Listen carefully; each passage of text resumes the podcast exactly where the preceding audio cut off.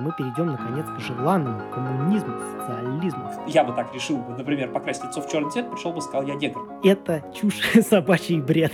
Ну, это, это, знаешь, как будто писала какая-то маленькая шестилетняя девочка. Я за концепцию «получи ящик водки и откажись от ребенка».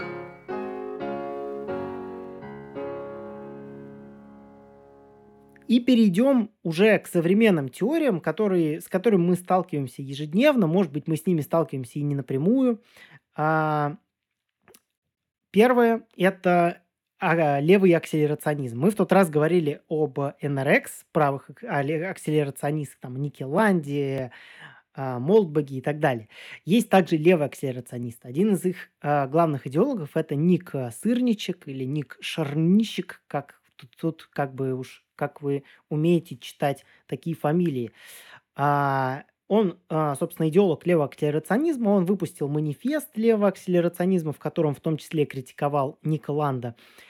А, как вы все наверняка знаете, а, Маркс говорил о том, что нам необходимо преодолеть капитализм, чтобы перейти к следующей формации, к социализму, там, коммунизму и так далее.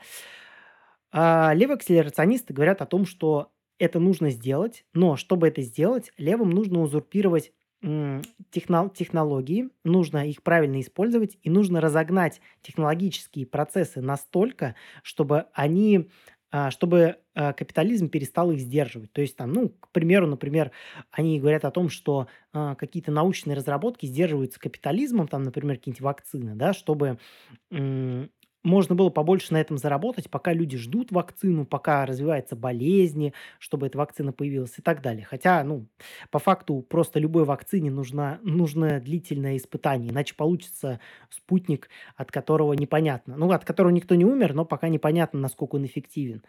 И, собственно, левые акселерационисты говорят о том, что все эти процессы нужно без участия государства и, и капиталистической системы, нужно их разогнать настолько, что они а, станут развиваться быстрее, чем капитализм, капитализм не сможет их сдерживать, и, соответственно, технологии пойдут быстрее. Мы перейдем, наконец, к желанному коммунизму, социализму. Ну, это на самом деле э, довольно сомнительная идея по той причине, что э, во многих сферах, э, во-первых, невозможно просто взять и ускорить процесс, потому что этому должны предшествовать серьезные научные разработки. Если вы там сделаете корабль, который готов долететь до Плутона и обратно три раза, но на его разработку сейчас нужно 10 лет, а вы решите это выполнить десятилетку в один год, то, возможно, он просто взорвется где-то по пути, вы потеряете кучу денег. Возможно, да. А если мы говорим о каких-то более простых там товарах потребления, там, условно, о каких-нибудь смартфонах, а, с голографическими экранами, допустим, есть возможность выпустить сейчас такой смартфон, но с учетом того, что вы не ориентируетесь на спрос и предложение, вы выпускаете его на рынок прямо сейчас, а не через 5 лет, все люди говорят, вау, покупают его, но потом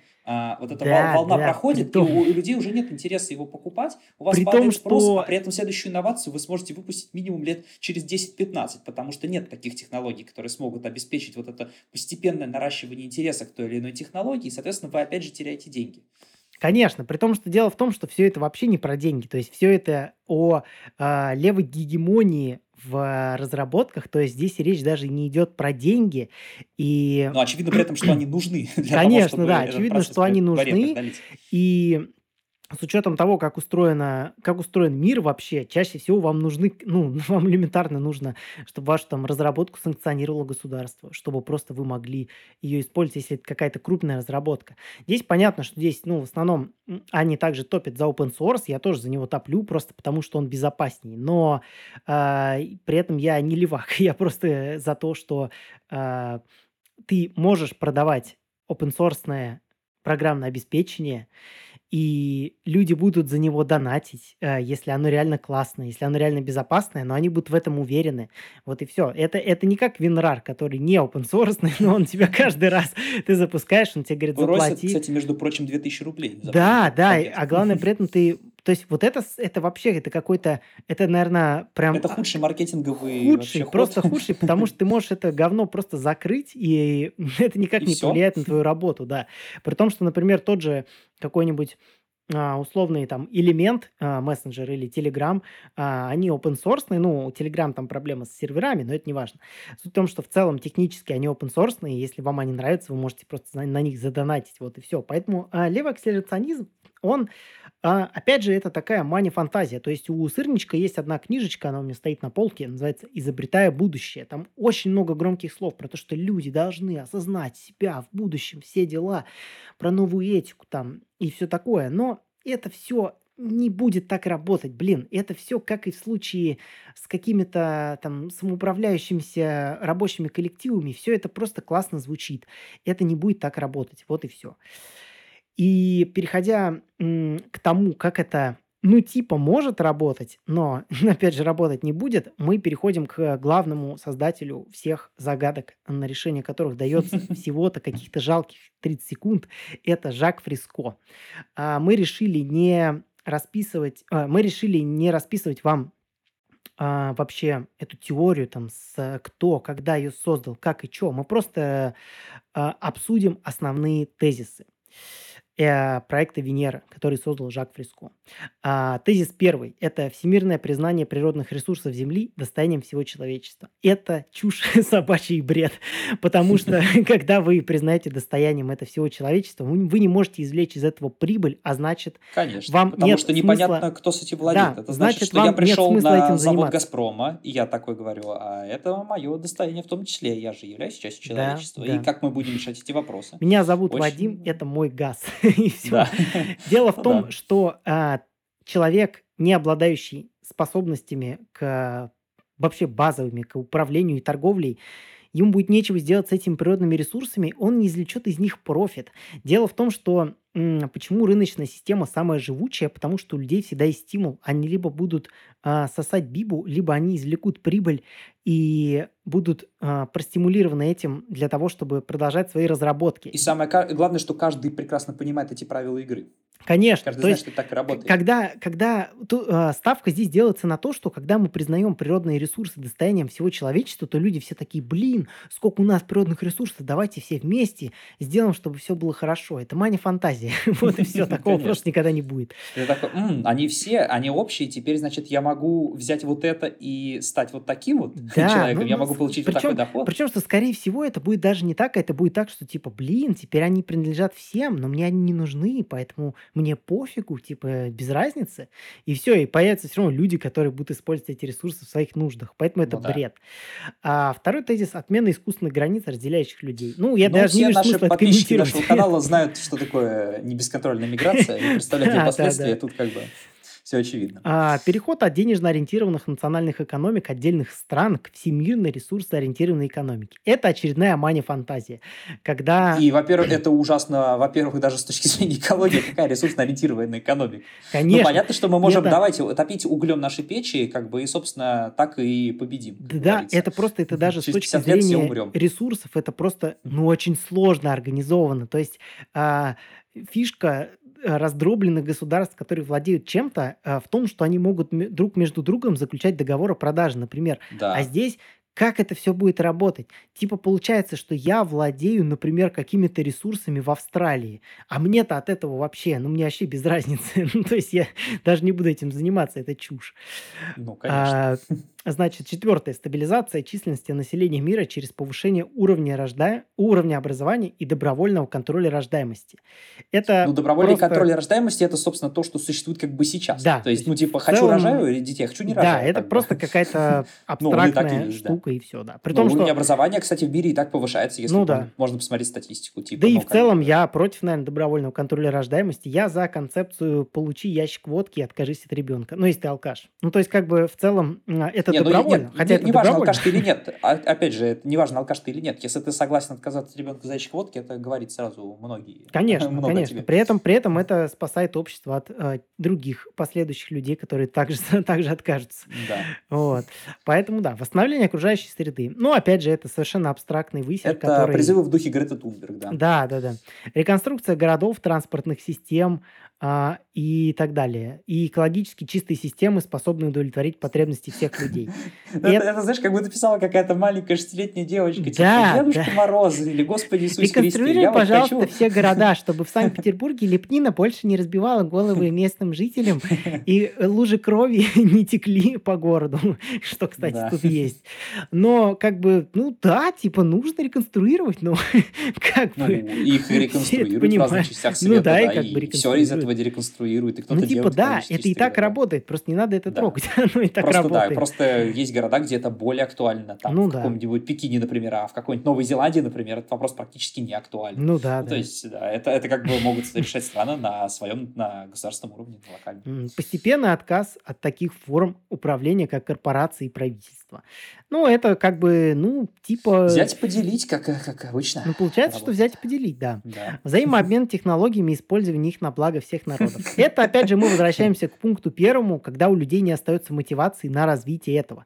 Никто не развивает технологии для того, чтобы другим стало хорошо. Даже благотворители занимаются благотворительностью просто, чтобы не платить налоги. Вот и все. Это чушь. Чтобы, чтобы использовать эти технологии и ими меняться, а, для начала их нужно у кого-то экспроприировать. Да, это важный момент. Да, это Вы старались, трудились, зарабатывали, и речь не идет даже там о каких-то крупных бизнесменах. Если вы там придумали свой уникальный, к примеру, там 3D-принтер, который печатает одежду, там за футболку за 5 минут, а вы там взяли стартовый капитал, там 1 миллион рублей на это, и вот вы работали над этим проектом пару лет, и к вам пришли и говорят, ну, спасибо, что вы потрудились, Но это классно, на благо конечно». всех народов. Да, и ты такой, эм, Ну да, ну, то есть это, это опять же, это, во-первых, уничтожает а, все текущие перспективы тех, кто занимается этим за прибыль, а во-вторых, это а, уничтожает все дальнейшие перспективы, потому что, блин, никто не, не делает ничего для того, чтобы просто всем другим было классно. Люди делают это конечно. за прибыль, за какие-то ништяки. Людей надо поощрять. Люди так устроены,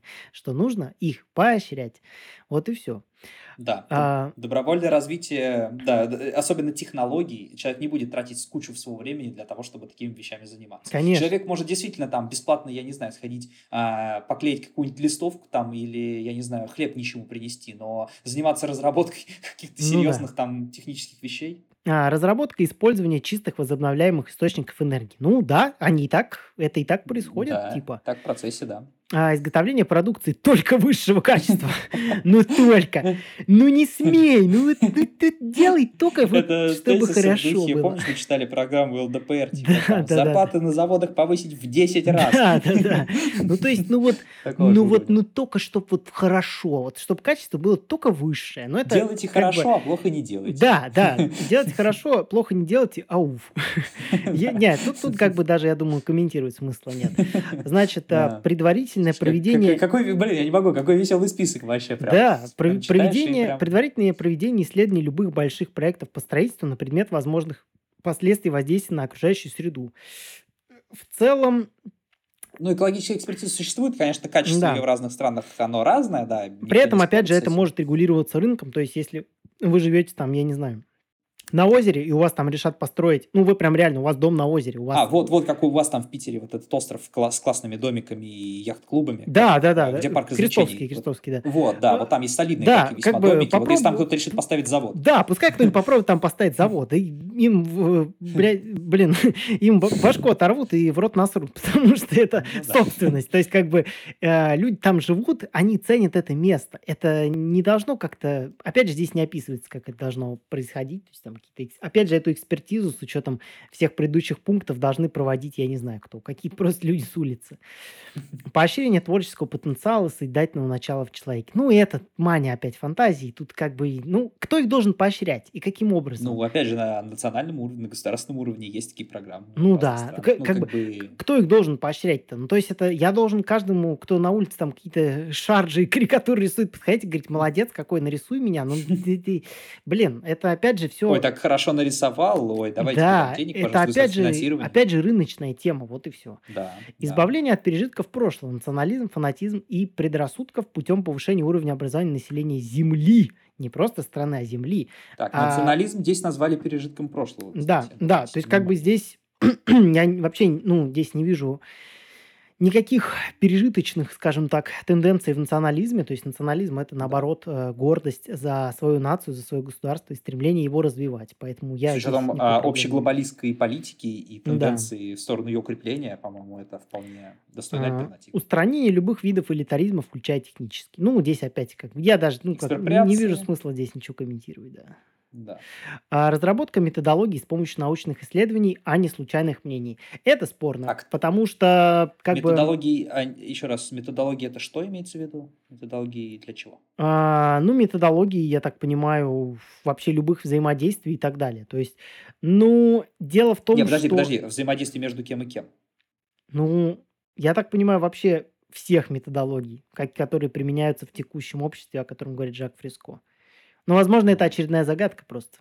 30 секунд. Да, 30 Просто дело в том, что любые научные исследования проводятся кем-то. А, да, случайные мнения здесь, конечно, исключаются, но а, научные исследования проводит не человек без мнения и без личности. Это проводит человек, у которого есть свои какие-то взгляды. Поэтому все вот это, это можно просто И опять же, сейчас это э, современная наука и научные исследования не проходят, как в 19 веке, когда там условный Том Эдисон сидел и эту лампочку, там 10 тысяч попыток долбил, чтобы создать эту лампочку. Сейчас это серьезные коллективы, как правило, под руководством какой-то корпорации, которые сидят, у них есть конкретный бюджет, у них есть конкретный план развития. То есть там нет случайных мнений, там не приходит никто и не говорит, а вот сделайте мне вот там такую-то фигню.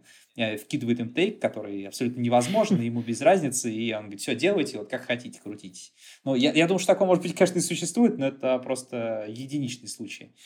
Ну да. Потому что никто не хочет впустую, никакая корпорация, никакой отдельно взятый бизнесмен не хочет впустую просто тратить свои деньги на какие-то абсурдные изобретения, А, которые, с- может, никогда не создание нового языка общения на основе сближения его с окружающим миром. А, ну, можем вспомнить, например, опыт эсперанто. Эсперанто, на мой взгляд, в принципе, идея прикольная, но это не язык, который должен заменить существующие языки. То есть, опять же, Фриско здесь говорит об уничтожении национальной идентичности. То есть он Да, выше там да. говорил, например, про то, что национализм– это пережиток. В данном случае он говорит об уничтожении идентичности. Язык– это идентичность в том числе. То есть язык э, тесно Конечно. связан с культурой, а, язык а, вполне вероятно, то есть это как бы это теория, но тем не менее, язык вполне вероятно формирует мышление и так далее.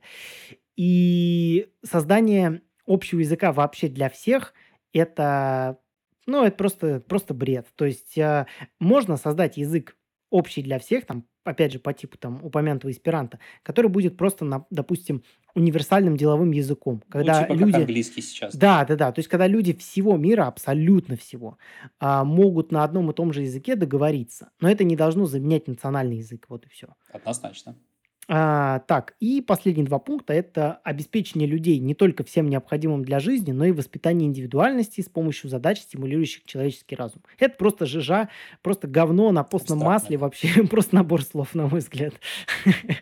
Да. Ну и что, значит, обеспечить всем необходимым для жизни? Одним для жизни необходима горбушка хлеба, а другим нужен, нужно довольно многое. Ну да, да. Другим нужен бизнес, э, огромное там жилье и так далее. И как бы Да, при том, что Это, как бы... Опять же, эта система, она, скорее всего, подразумевает, э, и, ну, как бы, насколько я знаком вообще с идеями Жак Фриско, она подразумевает как раз, ну, довольно относительно аскетичный образ жизни. Конечно, э, В том конечно. смысле, что ваши потребности достаточно скромны, что вам не нужно 10 особняков, что вам достаточно скромного домика там, что вам нужен не хлеб с маслом, а просто краюшечка. А просто хлеб.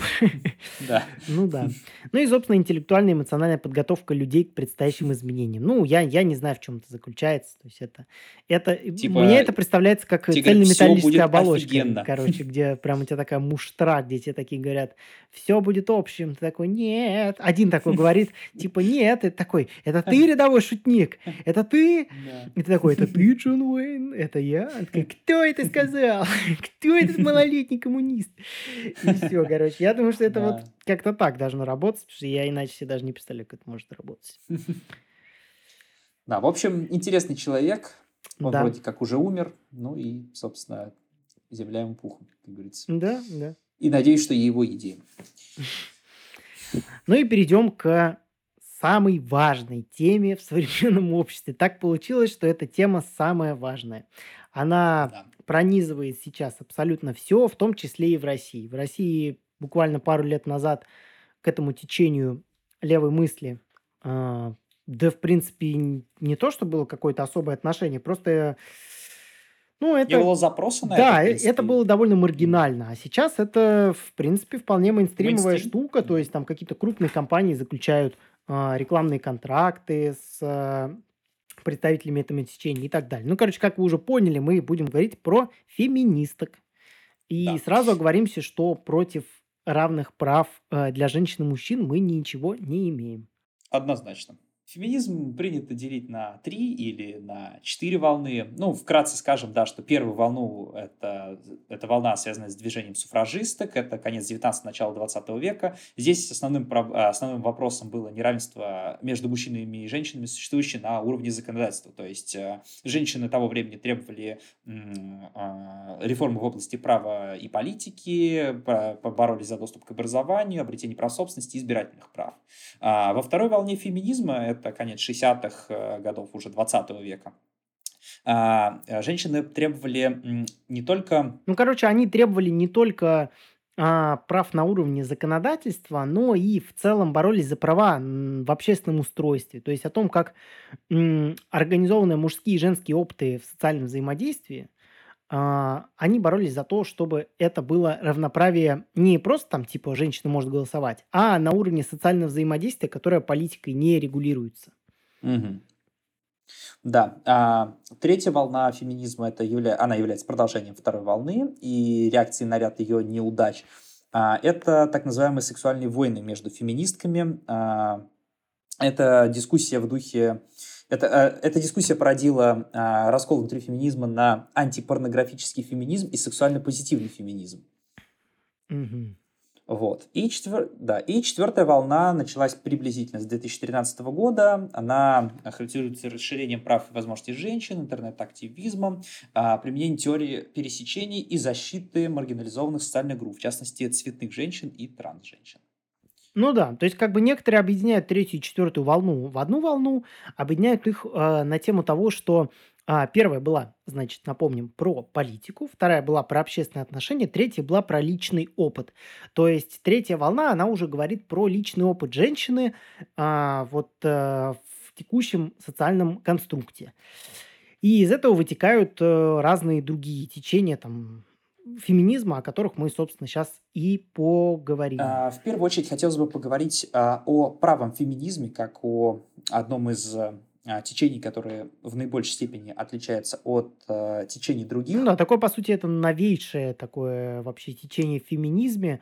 А, то есть мы сначала сейчас поговорим о самых новых течениях в феминизме, самых таких Мгм. выделяющихся, а в дальнейшем уже о том, скорее тех течениях в феминизме сейчас поговорим, а, которые стоят особняком от, от- вообще от феминизма как такового, а дальше уже о как раз видах феминизма, которые говорят о том, о чем, собственно, третья волна и четвертая или там третья в сумме говорила. Да. А, Значит, по поводу правого феминизма. А, Юлиус Эвола, а, это традиционалистический философ, а, Мы о говорит о нем том, говорили, что... кстати, в прошлом выпуске. Можете Да, послушать. Кстати, да, переходите, слушайте. В общем, он говорит о том, что проблема современного феминизма в том, что женщины хотят обладать не просто неким своим уникальным набором прав в рамках а, своей, скажем так, женской сущности. Они хотят а, иметь а, права аналогичные мужчинам, тем самым, а, тем самым а, презирая свою а, женскую сущность, скажем так. Ну да, да. Кстати, это Вот. очень пере- перекликается с современными, в том числе радикальными феминистками, которые говорят о том, что, а, ну, почему вообще все это переросло из борьбы за равноправие в борьбу против мужчин местами это перерастает. А, потому что некоторые феминистки говорят о том, что женщины не просто должны быть равны мужчинам, то есть копировать вот этот а, образ мужчины, а они должны построить совершенно новый образ, которого ну, в истории не было, а просто новый образ женщины уже с отдельными правами. Мгм. Да, то есть а, подобное отношение, когда женщина пытается, по сути, копировать мужчину, а, говорит о том, что, это женщина, что женщина сама по себе а, не представляет а, ценность. И будет себя представлять эту ценность, как только она превратится, по сути, в мужчину с его набором прав, привилегий и обязанностей. То есть перекладывая Но на это сейчас мужские права. речь не про членодевок, с ними там Да. отдельная тема. Да, и в таком случае также, по мнению так, по мнению Юлиуса, Юлиуса и Волы, обесценивается роль женщин в истории. А, то есть а, принимается догмат о том, что женщина была угнетена практически на всем протяжении исторического процесса. Вот, то есть, и что, опять же, в свою очередь, переводит женщину из субъекта права в объект. А, нечто лишенное голоса и прав тысячелетиями, ну, а поэтому неполноценное. Ну да, как бы правые феминистки сейчас в политическом ключе в том числе в России, довольно активно представлены. Это в основном феминистки-либертарианки, там Лусине Миносян, там, или вот э, феминистки из э, фракции феминизма гражданского общества и так далее. То есть это феминистки, которые э, поддерживают в первую очередь права женщин, но при этом они не поддерживают левачество. При этом правые феминистки признают э, ряд э, аспектов, которые можно считать э, актуальными для правых политических течений. Это, к примеру, признание нации, этичности, этничности, точнее, и цивилизации Европы в качестве самоценных и подлежащих обереганию. А, они отрицательно, как правило, отрицательно оценивают мультикультурализм и чужды ультрапатриархальной культуры а, для относительно того общества, в котором они живут. Вот. А, и также они отрицательно оценивают а, соци... блин, не знаю, что такое гендер стадис, кстати. Гендер стадис – это современная наука по изучению гендера. Она, кстати, в том числе, там, например, в России в вышке преподается. А, в России вообще, даже не в России, а на русском языке его популяризировала Ирина Жерябкина, такая феминистка белорусская. И, в принципе, это исследования, которые говорят о роли гендера. То есть это они в основном основываются на постструктуралистском феминизме, на том, что гендер является переходящим, или же, ну, о том, что гендер это, короче, социальный конструкт. Но здесь, э, в принципе, очень много разных нюансов, очень много разных э, взглядов феминисток на все это. То есть, э, например, в вообще в научной классификации есть такая вещь, как э, гендерная дисфория, то есть когда человек э, психически осознает себя как, э, то есть он там родился мужчиной, он себя осознает как женщина, и он, соответственно, меняет пол, чтобы э, преодолеть эту гендерную дисфорию. Даже медики, э, собственно, советуют это сделать просто по той причине, что пока нет других способов лечения гендерной дисфории, кроме как перейти вот э, в другой пол, который а, который удовлетворяет твоему гендеру. То есть гендер это, короче, социальный конструкт, который может не соответствовать твоему полу. То есть ты мужчина, а сам себя осознаешь как олень или как вертолет. Я не шучу, сейчас есть такие люди. А, как кто угодно, гендеров существует там миллион, ну как существует, ну типа постулируется там тысячи там гендеров. И вот, то есть как бы здесь основное понятие это вот как раз переход гендера, в том числе есть, например, такое понятие, как гендер-флюидность. Это переход, ген... когда ты не понимаешь какого-то гендера, ты там то такой гендер, то такой гендер. Ну, вот Никита, например, он гендера черный. А, как вы уже знаете, у него очень особенный гендер. Я стараюсь с ним поэтому очень аккуратно общаться, не обидеть его и никогда не оскорбить, потому что Никита идентифицирует себя как черный парень времен Черных пантер 70-х годов. Он немножко застрял в этом обществе. И как бы... Да, именно так. Это, это довольно удобно для того, чтобы называть их черными. Поэтому... Да, да. То есть как бы здесь все так вот, ну, здесь, здесь все довольно реально. Все очень серьезно, к этому стоит относиться с максимальной серьезностью. Это, кстати, между прочим, очень практичный совет, если вы хотите а, в каком-то не очень лестном ключе высказать по поводу того или иного гендера, идентифицируйте себя с ним публично, а потом высказывайте. Ну да, вот, например, на Твиче есть и можете открыто обсуждать стример, который гендера. идентифицирует себя как олень, и у него очень, ну, он очень серьезно продавливал свои права все это время. Я не шучу сейчас, как вы можете себя кекнуть, но это, это правда, это действительность. Вот, он себя идентифицирует как гендерфлюидный олень. Да. А, одно из интересных тоже течений, это довольно современное течение, появилось в начале 90-х годов, это киберфеминизм. А, то есть киберфеминизм предполагает, что а, киберпространство в, в интернете в первую очередь, оно а, должно быть свободно от а, неких социальных конструктов, от гендерных и половых различий а, и рассматривает технологии как инструмент ликвидации этих различий. Вот. Но, однако, на практике, конечно же, это так не работает. Ну, не соглашусь, на практике... кстати, не соглашусь, потому что на самом деле а, реально в сети, в киберпространстве ты можешь притвориться кем угодно. Я неоднократно притворялся женщиной, чтобы устраивать срачи в Твиттере а, с феминистками.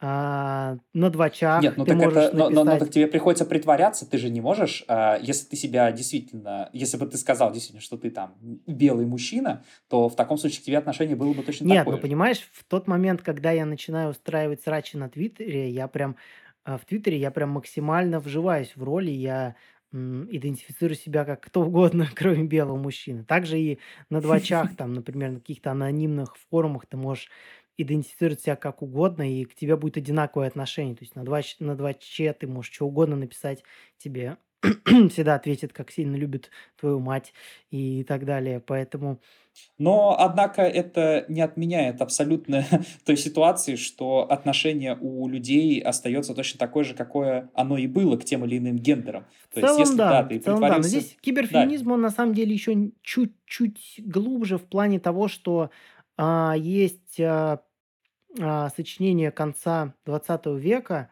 Его написала... Сейчас, одну секунду, я посмотрю, кто его написал. У меня книжка есть. Щас. Ну, то есть, по сути, если, э, если знаешь, это, если это, короче, переводить э, на практическое применение, условно, это вот как э, кэтбойками, которые красят лицо в черный цвет, и вот он идет и говорит, всем привет, я негр, типа, вот условно такого же формата, Нормально, ты к интернете. адвокаме, к киберфеминисткам отнес. Нет, я имею в виду, что вот такого же формата, если бы вот я бы так решил, например, покрасить лицо в черный цвет, пришел бы, сказал, я негр. Только та же самая ситуация происходит в киберпространстве. Так а ты же так и делаешь, Ты, по сути, выбираешь некую при- принадлежность к тому или иному обществу, просто чтобы не получить от него хейта, потому что с учетом твоих естественных, скажем так, твоего там гендера, например, цвета кожи и так далее, а, ты бы получил от них некий хейт. То есть, по сути, ну, как бы, Не, ну мы как бы, мы каждый раз, когда цен... я просто, я лично не он всегда понимаю, себе blackface вымазывает. Я вот сколько это раз звонил, он постоянно, у него черное лицо. Я говорю, Никит, что опять ты черный? Он говорит, я черный, я себя так А ну идентифицирую. вот подписывайтесь на наш канал, и вот на стримах вы увидите, Да. Короче, я взял книгу, в общем, а, Дона Харуи очень серьезно повлияла на киберфеминисток. У нее есть книжка, называется «Манифест киборгов». А, Там она пошла чуть дальше, она начала говорить о киборгизации. На тот момент она еще не знала, что у нас будет только робот Федор. Вот, поэтому она считала, что киборги а, смогут а, искоренить понятие гендера и вообще, в принципе, киборгизация, она отвлечет нас от социальных конструкторов, поможет, э, конструкторов, конструктов, сможет сформировать новую этику и вообще новое отношение к э, людям и к киборгам в том числе. Да. Ну, не знаю, на мой взгляд, э, это движение, которое абсолютно никак саму проблему не решает. Оно просто подменяет, по сути, твою личность и никак не способствует вообще решению проблемы, а просто вживанию в ту или иную социальную группу, в которой в другой ситуации ты бы не оказался. А это, не- а это не Может быть, дает быть. никакого понимания и никакого плюса для разрешения этого вопроса. Ну да. А, и теперь поговорим про основные виды феминизма. Собственно, прокомментируем вообще их. А, Нас в данном случае интересует... Мы взяли основные виды по той причине, что нас интересует то, как они смотрят на равенство и неравенство, а не на, каких-то, на, не на какие-то их внутренние терки. Самое первое– это антироссийский феминизм. А, в принципе, это то, из чего вырос в дальнейшем интерсек, то есть а, антироссийский феминизм. Он говорит о том, что феминизм а, не должен ограничиваться борьбой за права женщин в развитых странах. То есть это, в принципе, такая, ну, претензия может быть даже оправданная. То есть, как получается, что феминистки в основном, а, в основном те страны, в которых есть феминистки, это прогрессивные страны, это развитые страны, в которых феминистки борются за то, чтобы им а, лишнюю тысячу рублей заплатили на работе, например. Ну, грубо Мгм. говоря, да. То есть А это сейчас сто... мы не Ну да, а стоит типа бороться за то, чтобы в Индии их хотя бы не били кнутом, условно. Да, да, то есть как бы пример, э, яркий пример Манижи, да, например, про который мы уже говорили, которая занимается пропагандой там феминизма, значит, э, в России, но в родном Таджикистане там происходит просто полная жопа, она про это вообще, ну, этим вообще никак не Ну занимается. да. Такого плана. Одно из старейших течений феминизма – это либеральный феминизм. Он э, возник раньше других направлений, и связан он с суфражистским движением и является его неким идеологическим продолжением. Его цель – это, ну, она простая и банальная, это обеспечить женщинам равные права и возможности с мужчинами. Право на образование, на оплачиваемую работу, оплачиваемую так же, как и мужчинам, и участие в политической жизни. Вот. Да, здесь, кстати, что довольно важно, а, либеральные феминистки, как и вообще, в принципе, и марксисты, и в большей степени, кстати, анархисты, они а, проводят грань, она, эта грань, она реально есть, просто здесь важен подход к этой грани. А, грань между твоими правами и твоими возможностями. Суть в том, что когда у тебя есть достаточно прав но недостаточно возможностей, скорее всего, ты просто ленивый или же у тебя все-таки недостаточно прав. То есть, когда у тебя недостаточно прав, а ты, а, у тебя горит срака из-за того, что недостаточно возможностей, это говорит о том, что ты не реализуешь свои права просто, вот и все. И либеральный феминизм отчасти об этом, ну, в смысле не отчасти об этом говорит, он как раз-таки не видит этой разницы. То есть он говорит о том, что а, нужны и а, права, и Да. возможности. Но суть в том, что как бы гос- государство и вообще там к- тебе не дает Конечно. возможности. Оно дает тебе права Возможности, на возможности, реализацию этих они возможностей. индивидуальны, зависят от каждого человека и от Конечно. того, как он их От реализует, и как ими он потребностей, от распоряжается. Да, прочего, да. конечно. Да. А, из э, лев- левацких Ну, направлений, явно левацких, можно выделить марксистский фильм. Не, ну да, в принципе, феминизм весь левацкий, Ну но да. как бы прям левацких Да, да, левацких. да. Это И это марксистский Да, феминизм. а, он а, рассматривает угнетение женщин как э, частный случай классового угнетения и считает мужчин господствующим классом, который эксплуатирует женщин. Ну, что, в принципе, логично, да. Ну, Я вот логично каждый в контексте... свое господствующее Да, положение. наши заводы там дымят, и на них бедные женщины работают пристегнутыми На цепями к них, да, да, да. Я прям чувствую каждый день, как э, умирает одна женщина на моем Да. заводе. Это очень странная, конечно, Также идея, еще да. одно из самых видных течений феминизма– это радикальный феминизм. А, Ключевым понятием для него является патриархат, который а, подчиняет и угнетает женщин. И эта система угнетения пронизывает все сферы человеческих отношений. А, вот. Радикальные феминистки считают э, причиной угнетения женщин патриархальные гендерные отношения. Ну, как бы, что вполне очевидно. Ну да, да. И как бы радикальные феминистки это как раз те, кого вы часто видите а, среди активисток.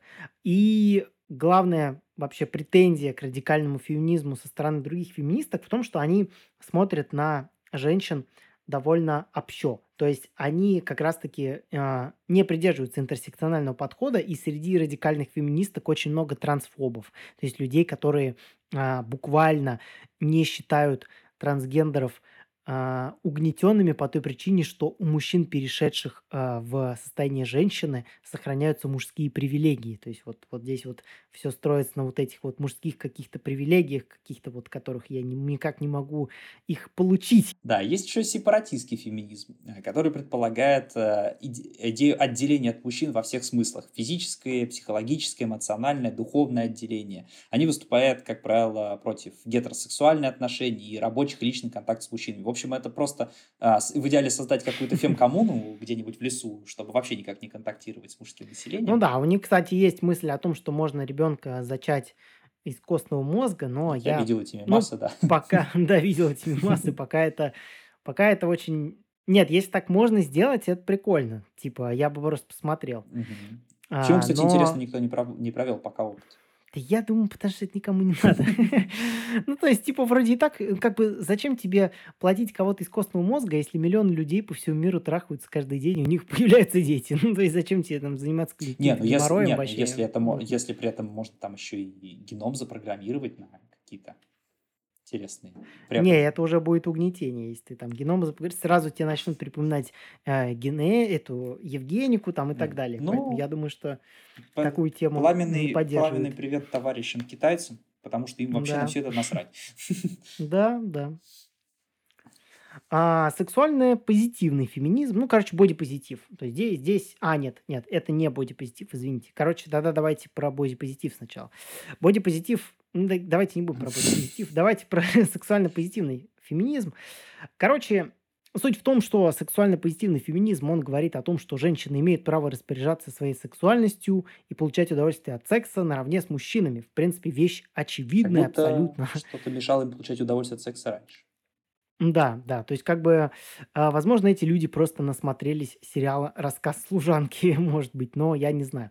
Наверное, так. Потому что иначе я просто не понимаю, в чем здесь проблема. Вроде бы как бы и так это есть. Есть И, свобода выбора партнера, как бы, если он тебе не ну нравится, да, ну, выбери да. другого, типа, да. Ну, Ну, собственно. типа да, типа того. И трансфеминизм.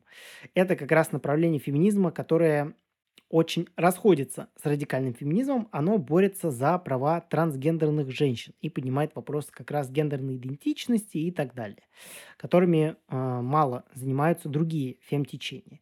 Трансфеминистки, они борются с сексизмом, трансфобией и так далее. То есть они поддерживают других людей, которые не вписываются вот в стандартную там мужчина-женщина э, систему э, гендеров. И все это, как вы могли уже догадаться, вытекает в гигантскую систему угнетения просто невероятную. Это интерсекциональный феминизм, для которого уже нет патриархата, э, а есть кириархат. Это такой угнетатель в квадрате. Это угнетатель, угнетатель в кубе, угнетатель всех и вся. Это угнетатель, который угнетает вообще всех. То есть э, Основано это все на теории тройного угнетения, на triple oppression. И эта теория, она проводит э, связь, она находит связь между тремя типами угнетения. Это сексизм, расизм и классизм. То есть а, угнетение классов, угнетение по принципу пола и расизм. То есть все это, все в комплексе, по мнению интерсекциональных феминисток, оно все сводится к угнетению. То есть здесь суть в том, что угнетение это не просто угнетение женщин, а это если ты угнетаешь кого-то, ты угнетаешь всех Да. одновременно. То есть это перекрестная система угнетения. И здесь скажем. начинается классическая игра найти самого угнетаемого человека на Земле. Да, это очень сложная игра, в которой очень сложно победить, потому что, например, Слишком много вы... ачивок нужно собрать для того, чтобы стать победителем в этой игре. Да, и при этом не иметь никаких привилегий. То есть, если вы посмотрите сейчас на ситуацию между Палестиной и Израилем, э, евреи, казалось бы, долгое время занимали пост самых угнетенных. Э, но при этом, например, БЛМщики поддерживают не евреев, они поддерживают Палестину, хотя, ну, по шкале угнетения, мне кажется, евреи стоят выше, чем даже предки темнокожих, которые состояли в рабстве, потому что это было раньше, и с того времени уже все сменилось, а евреи были угнетены совсем недавно, их реально истребили в большом количестве, причем не просто использовали в качестве рабов, а прям буквально истребили, поэтому но это почему-то так не работает. Mm-hmm. Это, видимо, другое. Поэтому как бы... У всех свой классификатор, Вадим, не удивляйся. Да, у всех свой классификатор, и здесь прям вообще непонятно, что и как. То есть интерсекциональный феминизм – это про угнетение вообще в целом. То есть тот, кто угнетает вас по принципу, по какому-либо принципу, тот угнетает вообще всех остальных. И это, к сожалению, а, перекладывается на культурную повестку, на прочее. То есть, если вы замечали, там в кино все меньше и меньше шуток над инвалидами и так далее. Хотя юмор совершенно не относится к системе угнетения. То есть юмор это просто, ну, просто совершенно отдельная структура. А, это относится к каким-то фильмам. То есть мы недавно на новостном выпуске обсуждали, что там Дисней не будет больше продвигать сценарии с белыми главными героями и так далее. То есть все вот это, оно все в комплексе создает вот такое какое-то прям настроение бесконечного угнетения. Вот. Слушай, нам с тобой э, практически не повезло мы белые мужчины, но у нас есть один плюс. Мы славяне, мы не белые. Да. Как, как известно, признала нас один Мы не белые, да, институт. и более того, что, возможно, у нас есть потомки крепостных. Надо да. этот момент чекнуть, но, скорее всего, есть. И в таком случае мы не менее угнетаемы были, чем а, рабы в Америке в свое время. Здесь вопрос, конечно, в том, насколько у нас много привилегий. Их очень сложно измерить, поэтому, скорее всего, мы это высчитать не сможем. Поэтому, скорее всего, нам скажут, что вы белые мужчины, и поэтому все. На этом разговор да, закончен. Да. Ну да, да. Причем, кстати, и с другими странами это тоже так работает. То есть крестьяне-то были везде, и, в принципе, угнетаемые условно группы были везде. Поэтому как это работает по факту, сказать сложно. Да. Вот.